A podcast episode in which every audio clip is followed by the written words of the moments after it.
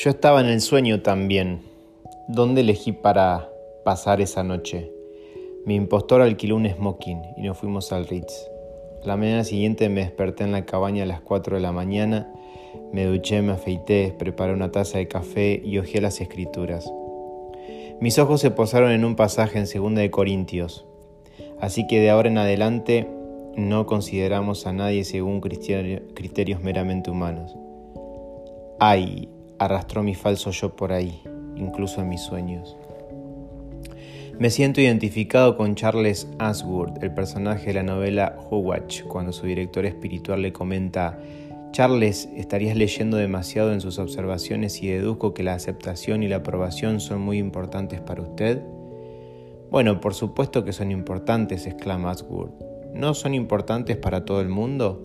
¿No es eso de lo que se trata la vida?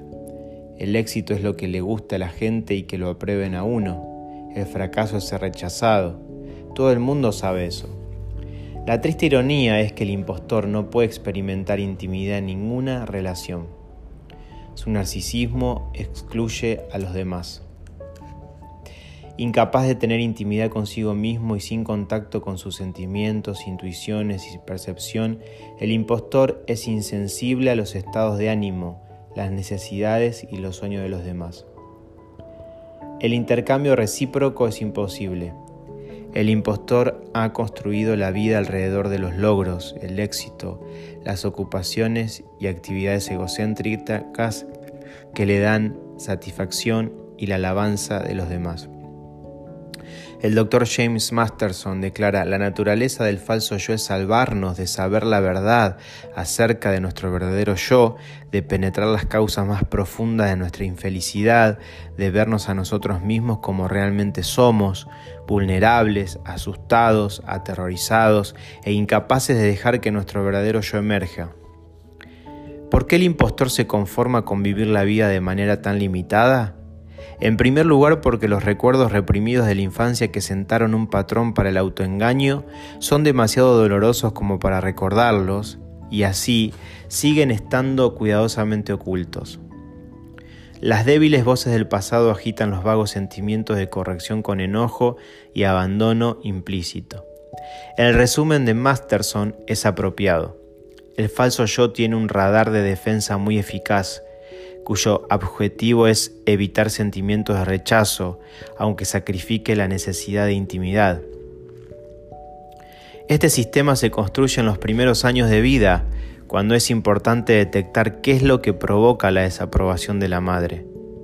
La segunda razón por la que el impostor se conforma con una vida limitada es la simple y antigua cobardía. Cuando era pequeño, podía rogar y alegar justificadamente que no era capaz o que estaba indefenso.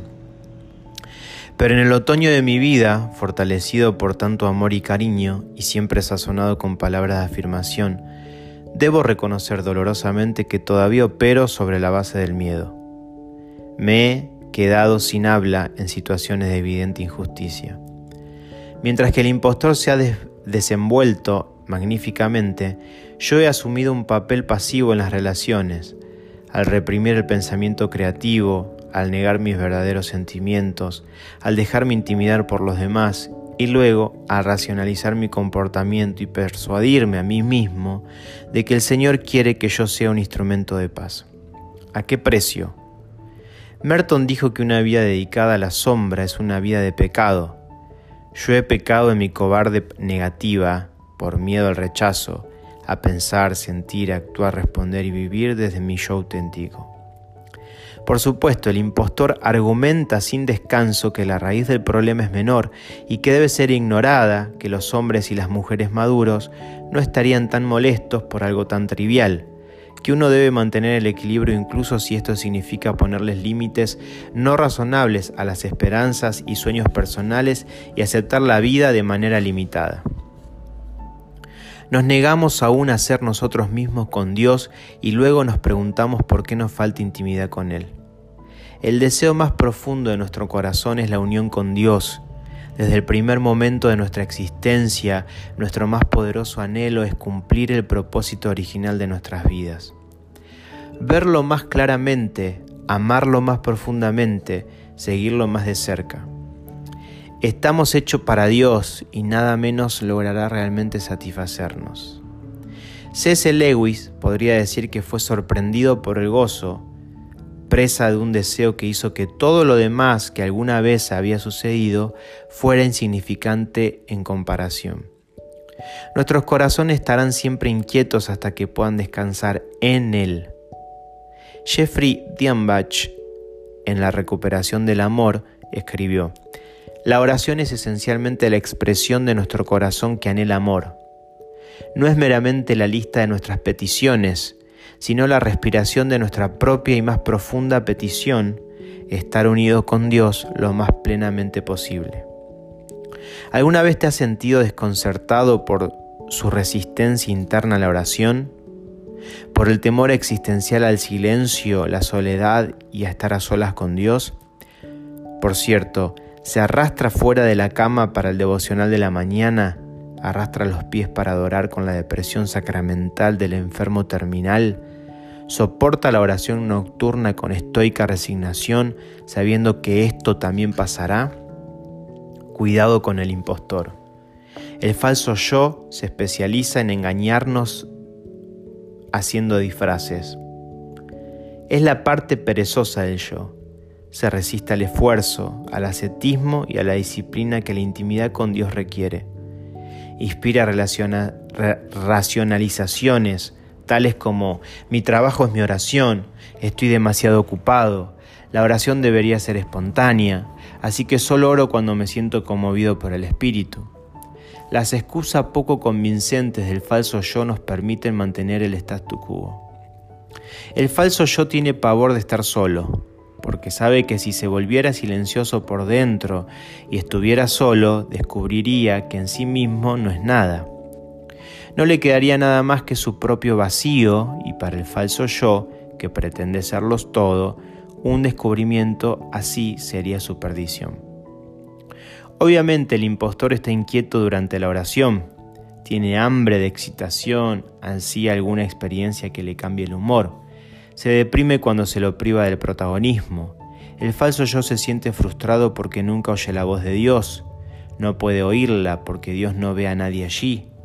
La oración está muerta para toda identidad que no venga de Dios, el falso yo huye del silencio y la soledad porque le recuerdan a la muerte. El autor Parker Palmer ha declarado, quedarse completamente en silencio e incansablemente solo son dos señales de que la vida se ha ido. Mientras que la actividad y la animada comunicación no solo indican que hay vida, sino que nos ayudan a evadir la perspectiva de que nuestra vida algún día cesará. El frenético estilo de vida del impostor no puede soportar la inspección de la muerte, porque lo confronta con la insoportable verdad. No hay ninguna sustancia debajo de las cosas con las que se ha vestido. Está hueco y su estructura de placer y ambiciones no tiene ningún fundamento. Es solo un objeto en ellas, pero todas ellas están destinadas por su propia contingencia a ser destruidas y cuando se hayan ido no quedará nada suyo, sino su propia desnudez y vacío, solo para decirle que usted es su propio error. La vivisección de la anatomía del impostor parece ser un ejercicio masoquista de autoflagelación. Esa mórbida introspección no es contraproducente. ¿Es esto realmente necesario? Yo sostengo que no solo es necesario, sino indispensablemente para el crecimiento espiritual. El impostor debe ser llamado fuera de su escondite, aceptado y abrazado. Él es una parte integral de mi yo total. Cualquier cosa que sea negada no se puede curar. Reconocer humildemente que a menudo habito un mundo irreal, que he trivializado mi relación con Dios y que me dejo llevar por la vana ambición es el primer golpe para desmantelar, desmantelar mi brillante imagen. La honestidad y la voluntad de confrontar a mi falso yo dinamitan el búnker de acero del autoengaño. La paz radica en la aceptación de la verdad. Cualquier faceta del yo sombrío que nos negamos a aceptar se convierte en el enemigo y nos obliga a tomar posturas defensivas. Como Simon Tagel ha escrito, y las piezas desechadas de nosotros mismos encontrarán rápidamente encarnación en los que nos rodean.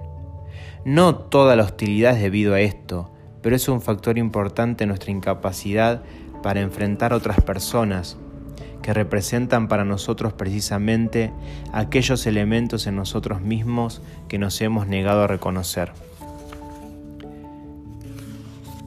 Cuando luchamos a brazo partido con nuestro propio egoísmo y estupidez, nos hacemos amigos del impostor y aceptamos que estamos empobrecidos y quebrantados y nos damos cuenta de que si no fuera así, seríamos Dios. El arte de ser gentiles con nosotros mismos nos lleva a ser amables con los demás y es un requisito previo natural para nuestra presencia ante Dios en oración. Odiar al impostor es en realidad odio a uno mismo.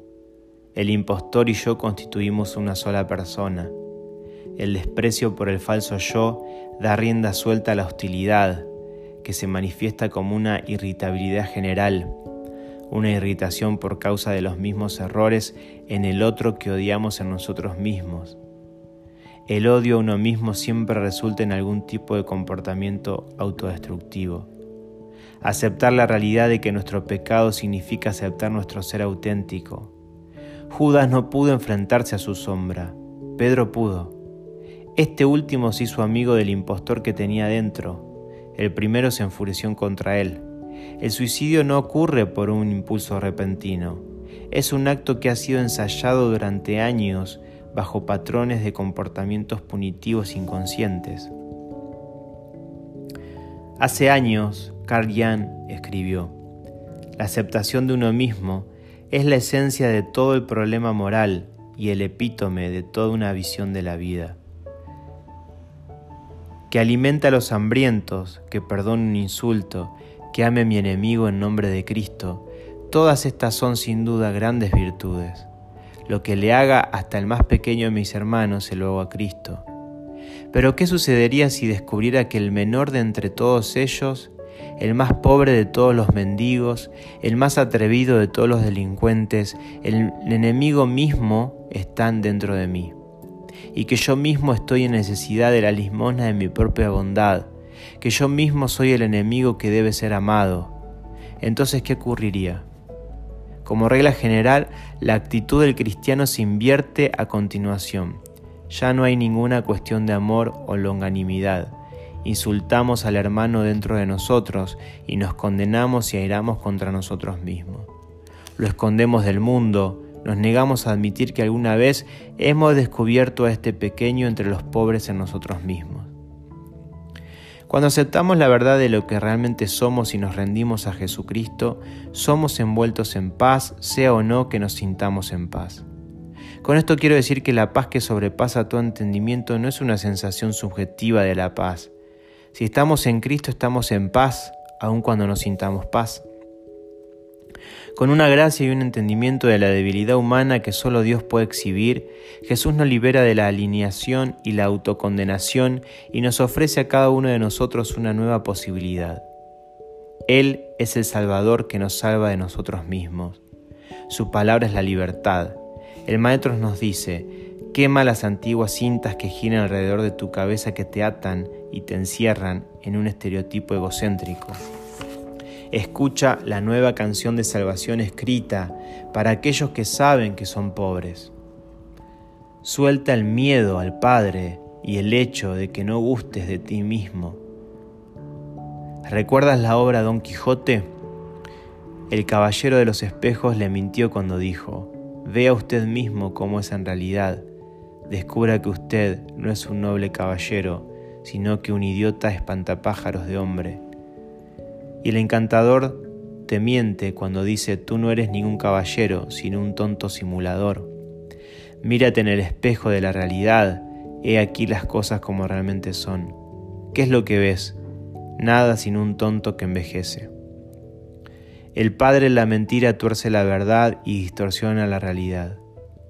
Él es el autor del cinismo y del escepticismo, de la desconfianza y la desesperación, del pensamiento enfermo y del odio a uno mismo. Yo soy el hijo de la compasión, tú me perteneces a mí y nadie va a arrancarte de mi mano. Jesús da a conocer los verdaderos sentimientos de Dios hacia nosotros. A medida que pasamos las páginas de los Evangelios, descubrimos que las personas con las que Jesús se encuentra somos tú y yo. El entendimiento y la compasión que Él les ofrece también nos los ofrece a ti y a mí. El vigésimo y último día de mi estancia en las montañas rocosas de Colorado, escribí esta carta. Buenos días, impostor. Seguramente estás sorprendido por el cordial saludo. Probablemente esperaba un hola, pequeño cretino, ya que lo he golpeado desde el primer día de este retiro. Permítame empezar por admitir que he sido irrazonable, ingrato y desequilibrado en mi apreciación respecto de usted. Por supuesto, usted sabe, nube de humo, que al, dirigirme a usted estoy hablándome a mí mismo Usted no es una cierta aislada entidad impersonal que vive en un asteroide, sino una parte real de mí. Hoy vengo usted no con una caña en la mano, sino con una rama de olivo. Cuando era muchachito y descubrí por primera vez que no había nadie allí para mí, usted intervino y me mostró dónde esconderme. En aquellos días de la depresión en los años 30, usted recordará, mis padres estaban haciendo lo mejor que podían con lo que tenían solo para proporcionarme alimento y refugio. En ese momento de mi vida usted fue invaluable. Sin su intervención me habría abrumado por el temor y paralizado por el miedo. Usted estuvo allí para mí y jugó un crucial papel protector en mi desarrollo. Gracias. Cuando tenía cuatro años de edad me enseñó cómo construir una casa de campo. Recuerda que el juego me metía debajo de las cobijas desde la cabecera de la cama hasta el reposapiés y tiraba de las sábanas, mantas y almohadas para ponerlas sobre mí. Realmente creía que nadie podría encontrarme. Me sentía seguro. Todavía estoy sorprendido por la eficacia con que funcionaba. Mi mente se enfocaba en pensamientos felices y yo espontáneamente sonreía y comenzaba a reír bajo las sábanas. Hemos construido juntos esa casa de campo porque el mundo en que habitábamos no era un lugar agradable. Pero en el proceso de construcción me enseñó cómo ocultar mi verdadero yo de todos y puso en marcha un proceso por vida de ocultamiento, contención y retirada. Su ingenio me permitió sobrevivir. Pero entonces apareció su lado malvado y comenzó a mentirme, Brennan me susurró, si persistes en esta locura de ser tú mismo, tus pocos amigos misericordiosos se largarán y te dejarán solo. Tapa tus sentimientos, cierra tus recuerdos, retén tus opiniones y desarrolla habilidades sociales para que puedas encajar donde quiera que estés. Y así comenzó el elaborado juego de simulación y engaño. Debido a que funcionó, no levanté ninguna objeción. A medida que los años pasaron, usted, yo, obtuvo azotes de una variedad de fuentes. Estábamos eufóricos y concluimos que el juego debía continuar. Pero usted necesitaba a alguien que lo refrenara y le pusiera brida. Yo no tenía ni la percepción ni el coraje para domarlo. De modo que continuó con gran estruendo como Sherman a través de Atlanta cobrando impulso a lo largo del camino. Su apetito por atención y afirmación se volvió insaciable. Nunca lo enfrenté con la mentira porque yo mismo fui engañado. Lo principal, mi mimado compañero de juegos, es que usted tiene ambas cosas. Está necesitado y es egoísta. Necesita atención, amor y una morada segura. En este último día en las montañas rocosas mi regalo es llevarlo a donde sin saberlo ha deseado estar, a la presencia de Jesús. Sus días de berrinche son historias, a partir de ahora va a ir más despacio, lento, muy lento. En la presencia de Jesús me doy cuenta de que ya ha comenzado a disminuir. ¿Quiere saber algo, pequeño individuo? Usted es mucho más atractivo de esa manera. Lo voy a apodar pequeñito. Naturalmente no se dará la vuelta repentinamente y morirá. Sé que usted conseguirá contrariarme y a veces empezará a actuar, pero cuanto más tiempo pase en la presencia de Jesús, más se acostumbrará a crecer frente a su rostro. necesitará menos adulación porque habrá descubierto por sí mismo que Él es suficiente. Y en su presencia se deleitará en el hallazgo de lo que significa vivir por gracia y no por el comportamiento. Su amigo Brennan.